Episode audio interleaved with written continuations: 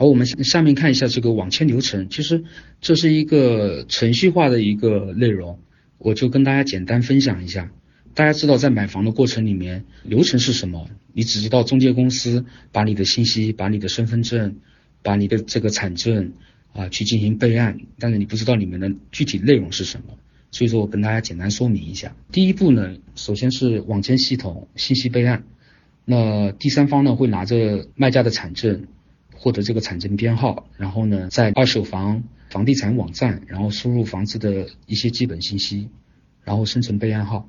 目前呢是有同步信息到这个业主或者是买家，只要他们输入这个手机号的话，你们都会收到一条房地产交易中心发过来的消息。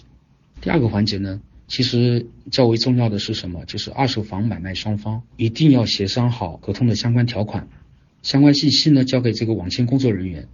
讲的就是中介公司的法务啊，或者是有签约资格的工作人员，操作的人员登录二手房的网签系统，在线填写买卖合同的相关内容，生成网签合同草本，然后由交易双方，也就是我们买卖双方去进行核实，啊看有没有信息错误等等之类的。第三步，当买卖双方确定了所有的网签的条件没有问题的情况之下。然后呢，工作人员会进行网上的签约确认，那同时呢也会输入一些密码，这个密码呢要求是由买卖双方输入，但是基本上是中介公司代为输入的。还有一种就是网签的撤销，那所有的网签合同签完之后呢，原则上它是可以撤销掉的。如果买卖双方因为一些原因要变更，或者是因为一些原因要解除合同、解约。等等之类的是可以撤销合同的。那撤销完之后呢，这套房子呢可以恢复到可以买卖的一个状况，然后可以重新再签网签合同。接下来我们看一下就是网签条款的一些基本要素。很多人看到网签合同就是黄色的黄皮合同，它里面有很多张页数。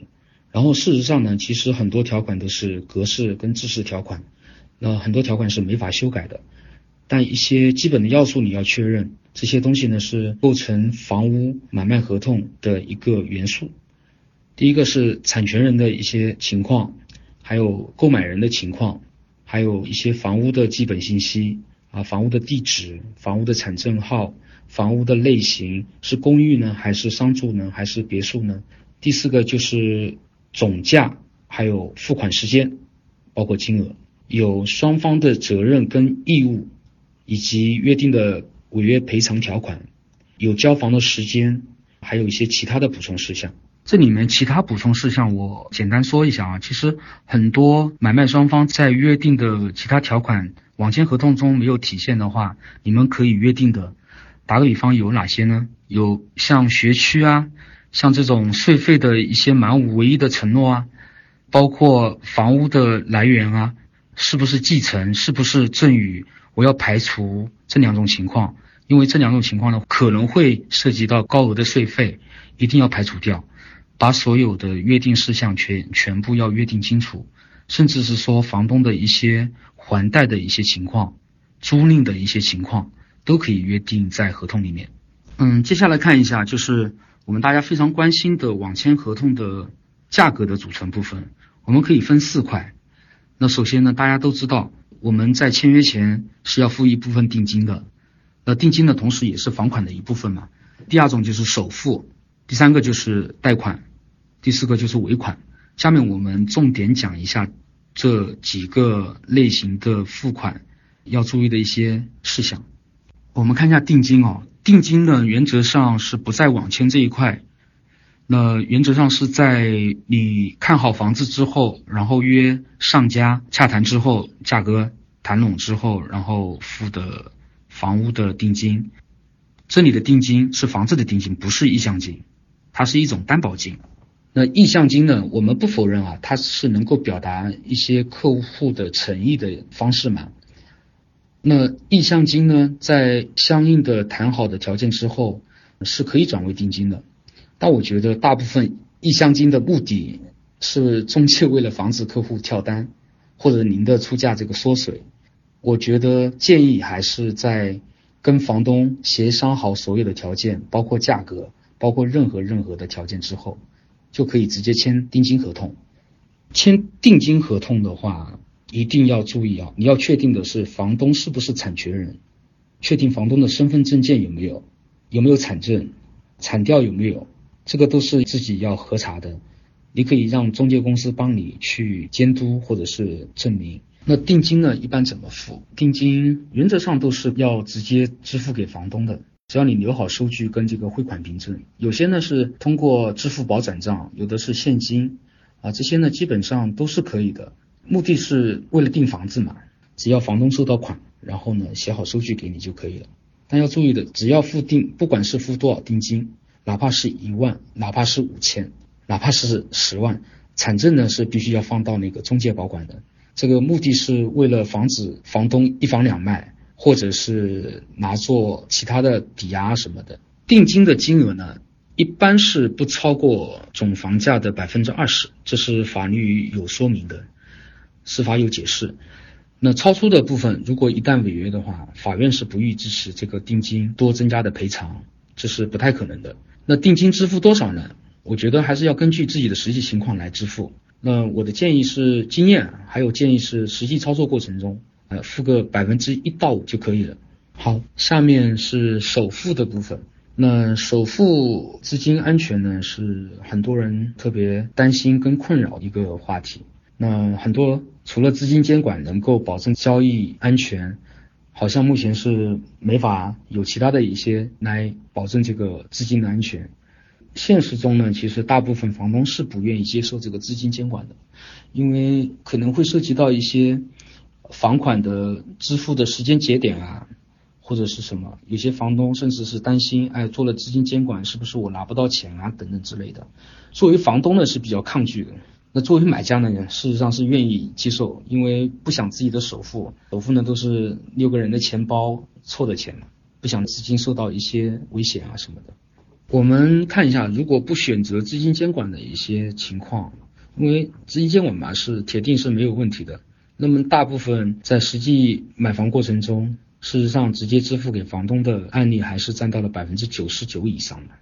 像在支付首付的过程里面，我们有几个情况跟大家说明一下，就是房子的抵押金额如果是过高的话，一般是超过六成或七成。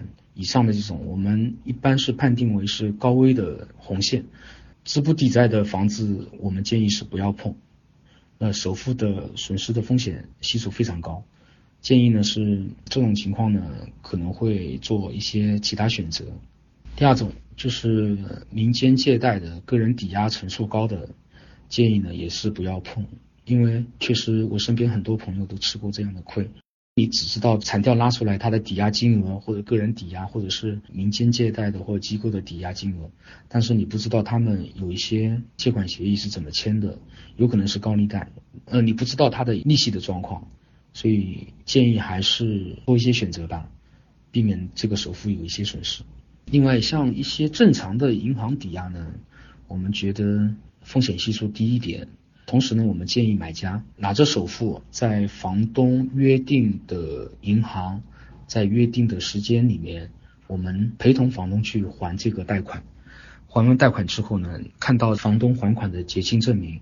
这种方式呢，一般是目前房东有抵押跟买家付首付正常的一个操作方式。第四个呢，就是房东自筹资金抵押贷款注销，这是我们最愿意看得到的。那这种呢，基本上问题也不大，因为房东是有钱还这个贷款的。您首付支付给他的话，风险系数小一点。综上所述啊，没有经过资金监管的购房款，在支付给房东的过程里面啊，这个风险实际上没有办法完全避免的。